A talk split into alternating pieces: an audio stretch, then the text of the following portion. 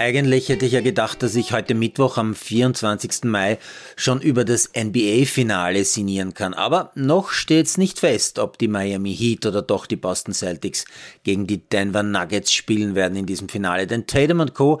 haben vergangene Nacht in Miami gewonnen. Die Serie daher immerhin auf 1 zu 3 gestellt. Es folgen jetzt ein Heimspiel in der Nacht von Donnerstag auf Freitag. Bei einem weiteren Sieg der Celtics würde es dann Samstag auf Sonntag Spiel 6 geben. Ein finales Spiel 7 7, also der absolute Hammer wäre dann in der Nacht von Montag auf Dienstag noch einmal in Miami. In der NHL steht es bekanntlich bei beiden Conference Finals jeweils 3 zu 0. Vor der Nacht von Mittwoch auf Donnerstag können die Panthers schon das vierte Match in Folge gegen die Hurricanes gewinnen und ins Stanley Cup Finale aufsteigen. Stars gegen Golden Knights könnten in der Nacht von Donnerstag auf Freitag dann eine Entscheidung bringen. Ich habe übrigens heute so gut wie keinen Sport im TV konsumiert, nur die letzten Minuten der heutigen Giro-Etappe.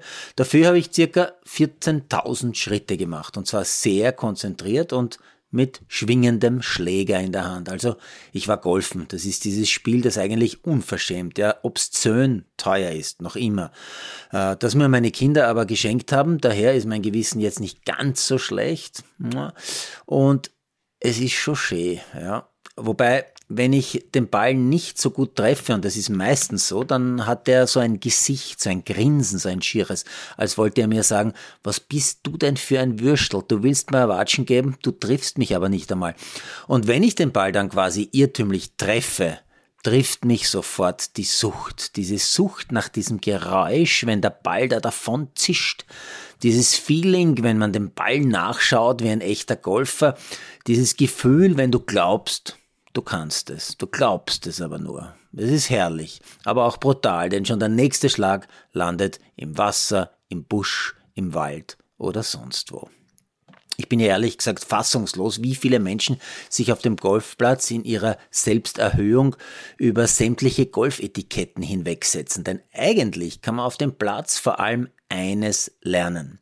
Diesen Funken Demut, den ich bei so vielen Menschen vermisse. Ja, jetzt bin ich jedenfalls hundemüde und mache nur noch einen kurzen Blick auf die Sportmeldungsübersicht. Da lese ich unter anderem, der Italiener Dainese gewinnt die 17. Etappe beim Giro. Eine flache Etappe nach Caorle. Den Schluss in den Badeort habe ich gesehen, bevor es hinaufgeht in die Dolomiten. Sofia Polkanova spielt am Donnerstagvormittag bei der Tischtennis-WM mit ihrer ungarischen Partnerin im Doppel-Viertelfinale. Julia Grabherr steht beim WTA 250er in Rabatt auch im Viertelfinale und bei der Eishockey-WM ist morgen Donnerstag auch Viertelfinaltag. Für jeden also ein Viertel dabei.